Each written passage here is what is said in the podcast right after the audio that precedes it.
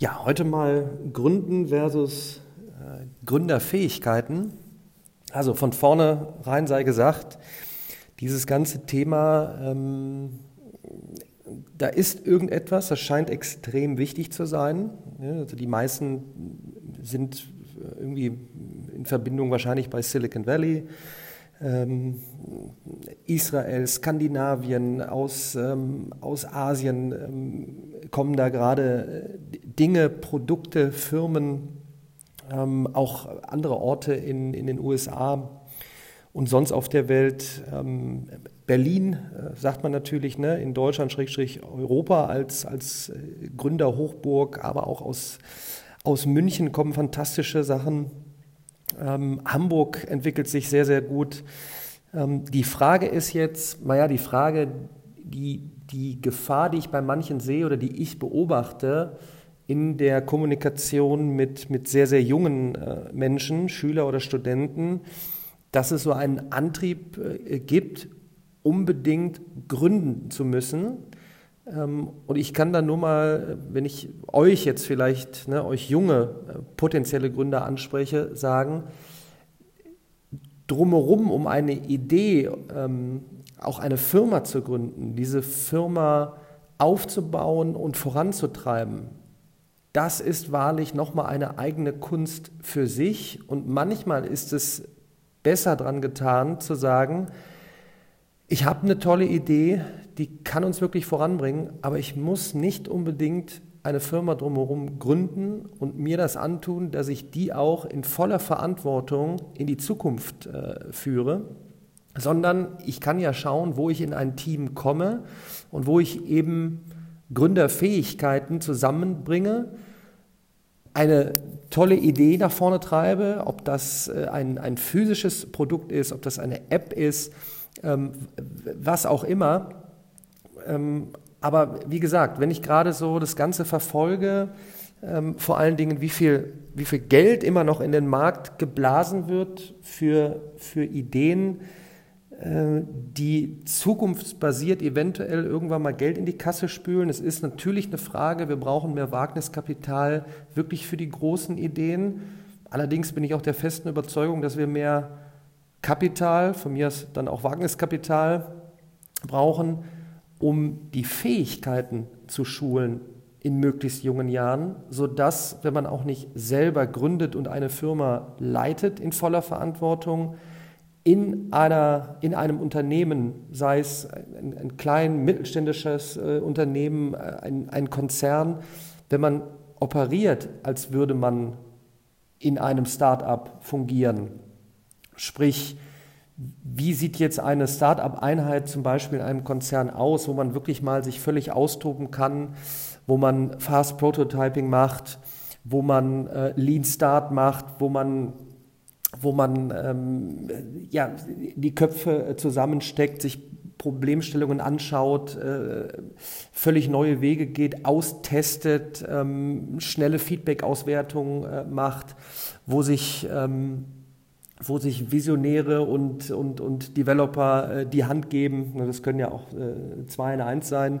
Ähm, aber so dieses, diese, diese ganzen Mechanismen nicht unbedingt dahin zu äh, trimmen, nochmal, dass man, dass man gründen muss und in die volle Verantwortung gehen muss, sondern dass eben möglichst viele als Teil eines neuen Lernökosystems ähm, ja, das an die Hand bekommen, was man nun mal eben auch in der Jobzukunft braucht, wenn bei dem, ähm, äh, bei dem Prozess, der stattfindet im Bereich künstlicher Intelligenz, nochmal in schlanker Version die künstliche Intelligenz eigentlich nur zu vergleichen ähm, mit der Elektrizität damals, die komplette Industrien neu aufgewühlt hat oder gar hervorgebracht hat.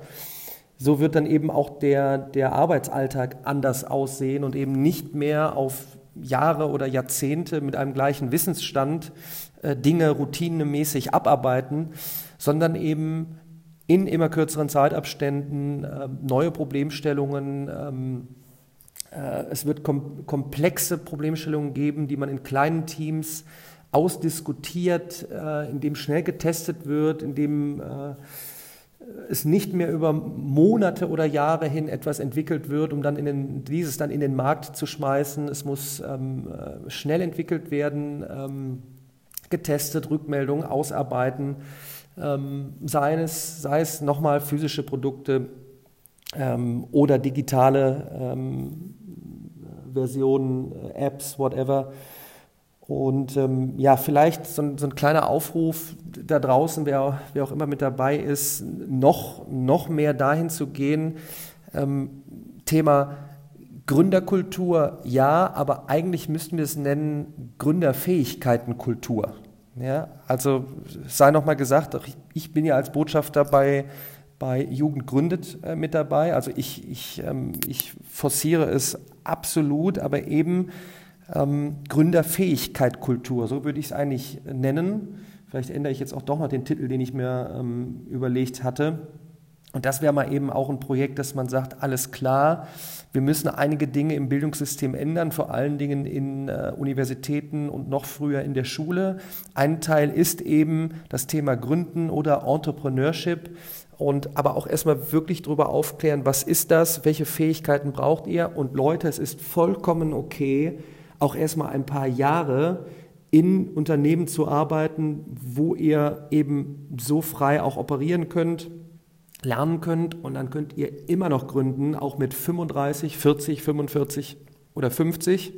Und es muss nicht unbedingt mit 16 oder 17 sein. Da spielt Lebenserfahrung ähm, eine große Rolle und viele andere Dinge. Das kann ich jetzt mit äh, mit gefühlten 140 Jahren äh, sagen, nein Quatsch, ne, so mit Ende 30, ähm, da spielt viel eine Rolle und vor allen Dingen die Verantwortung ist immens. Und ähm, wir rennen jetzt seit, hm, seit, ja, seit einem Jahrzehnt eigentlich auch am, ähm, am Markt nach oben, alles ist okay. Und wenn jetzt nochmal ein großer Rums kommt, vor allen Dingen im Aktienmarkt, dann wird auch nicht mehr so viel Geld äh, einfach ne, nach draußen in die, in die Wirtschaft geblasen, dann überlegt man dreimal und dann ist man schon wieder bei einer Fähigkeit, was ist zum Beispiel Bootstrapping, wo kann es auch einfach mal sinnvoll sein, ganz schlank zu starten ähm, und nicht mit einem Riesenapparat. Also da sind viele Dinge und vielleicht nochmal so zum Ende hin jetzt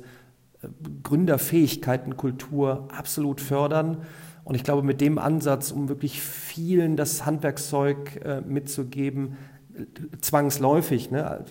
als Mathematiker kann man dann aus der Statistik schlussfolgern, dann wird die Wahrscheinlichkeit auch höher, dass dann auch äh, ein potenziell äh, ja, visionäres Unternehmen äh, nach draußen geht, aus Deutschland, aus Europa heraus. Und ich glaube, ich hoffe, ich probiere es selber in den nächsten Jahren, das zu unterstützen, ähm, wo, es, wo es mir äh, möglich ist. Aber wenn wir da so ein bisschen mehr hingehen und da mal so einen flächendeckenden Ruck haben und frühzeitig in diese Fähigkeit, Kultur gehen und das in das neue Lernökosystem mit reinholen, ich glaube, das wäre ein, ein vernünftiger Schritt. Und da muss meines Erachtens noch mehr kommen. In diesem Sinne, bis demnächst.